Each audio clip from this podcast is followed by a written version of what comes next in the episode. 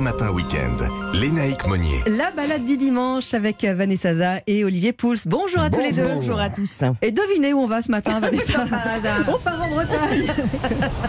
On pourrait peut-être faire l'émission tous les week-ends Eh depuis ben, la nous, on Bretagne. se en fait, ce serait plus simple. hein. On est, on est, on est. Non, mais on a une bonne raison de Bah partir oui, en Bretagne parce évidemment. qu'il y a la route du Rhum qui se profile d'ici quelques jours. hein. Voilà, dimanche prochain, cette mythique course au large qui a lieu donc tous les 4 ans et qui relie à Saint-Malo à Pointe-à-Pitre, en Guadeloupe. Donc si vous êtes fan de grand voile, de winch, de houle, d'embrun, c'est pour vous.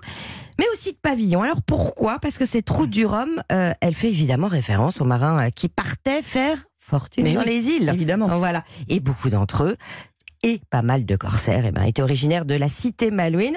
Alors donc, pff, vous avez du Guétrouan par Oui, exemple, mais vous connu. avez euh, surtout euh, celui qu'on a surnommé le roi des corsaires, en bonne bretonne que vous êtes, donc Lénaïque, c'est Turcouf. Bravo Eh oui, quand voilà. même. Alors pour la petite anecdote, ses parents en fait ne le destinaient pas du tout euh, à la mer. Ah.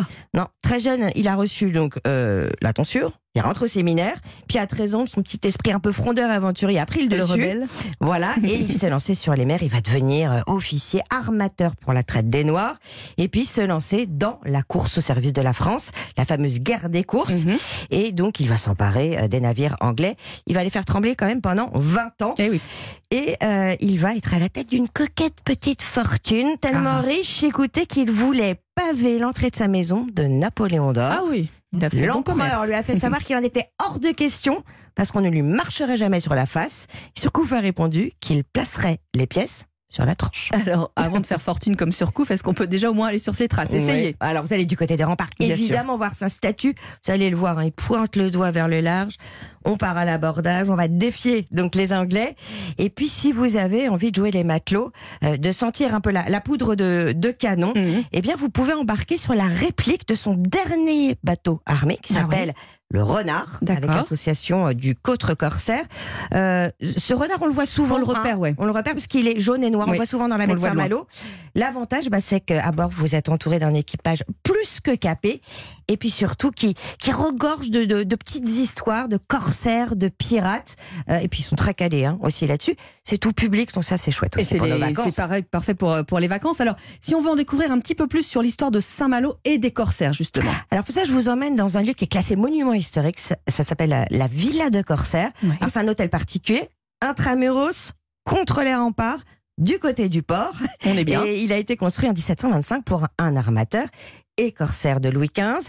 Et on découvre justement les deux faces donc de sa vie, parce que tous les armateurs de Saint-Malo étaient corsaires. À terre, donc armateurs, et en période évidemment de guerre sur les mers. Alors on fait une petite visite flash de sa maison avec le propriétaire Olivier de la Rivière. On passe dans un escalier dérobé euh, pour aller voir euh, ce qu'on faisait euh, dans des pièces en demi-étage, dans le bâtiment, escalier construit dans le mur. On voit une lettre de marque, c'est-à-dire l'autorisation royale à aller se battre.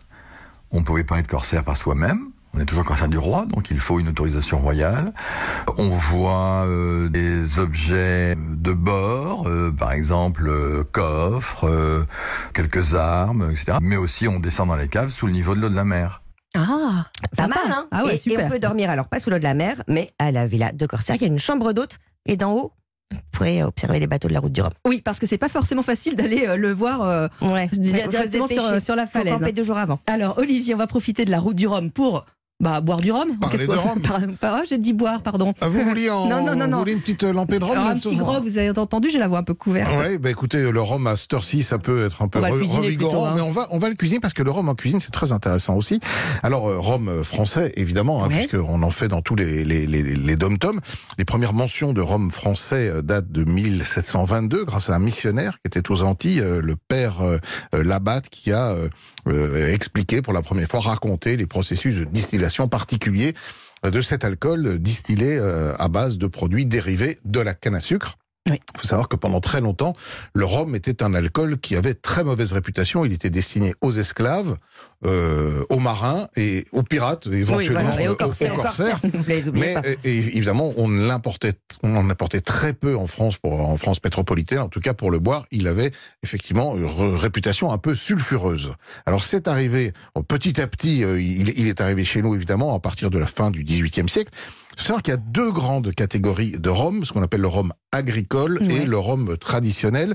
Pour faire court, le rhum agricole, c'est le rhum qui est issu du jus directement de la canne à sucre, c'est celui qu'on trouve dans les Antilles. Ouais, celui qui est Et très fort. Et euh, ils sont tous les deux assez Ils sont forts. tous les hein. deux forts. Bon. Et, et l'autre, il est issu de mélasse, et la mélasse c'est Mm. un résidu de la production euh, sucrière qui, elle aussi, est distillée. Et comme euh, vous me l'avez demandé, on va le cuisiner. ce Eh rhum. oui. Alors, est-ce qu'il y a un rhum qui est meilleur que l'autre pour cuisiner justement Comment Alors, on le prépare tout ça? Euh, on, on peut, euh, moi j'aime bien cuisiner des rhums un peu ambrés parce que ça donne du goût. Mm. Ouais. On peut cuisiner du rhum blanc évidemment, c'est plus discret, mais quand vous avez des rhums qui ont qui sont ambrés, il y a, il y a une puissance gustative qui est à mon avis un peu plus intéressante.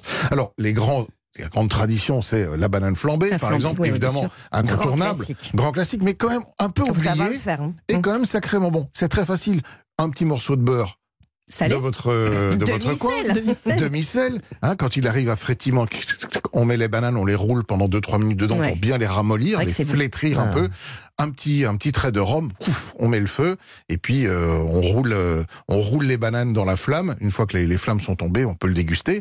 Évidemment, il y a le fameux baba au rhum. Ah oui. Ah qu'il faut ouais. savoir, au départ, était un plat qui n'avait pas été créé avec du rhum, mais on, on arrosait le baba de vin cuit.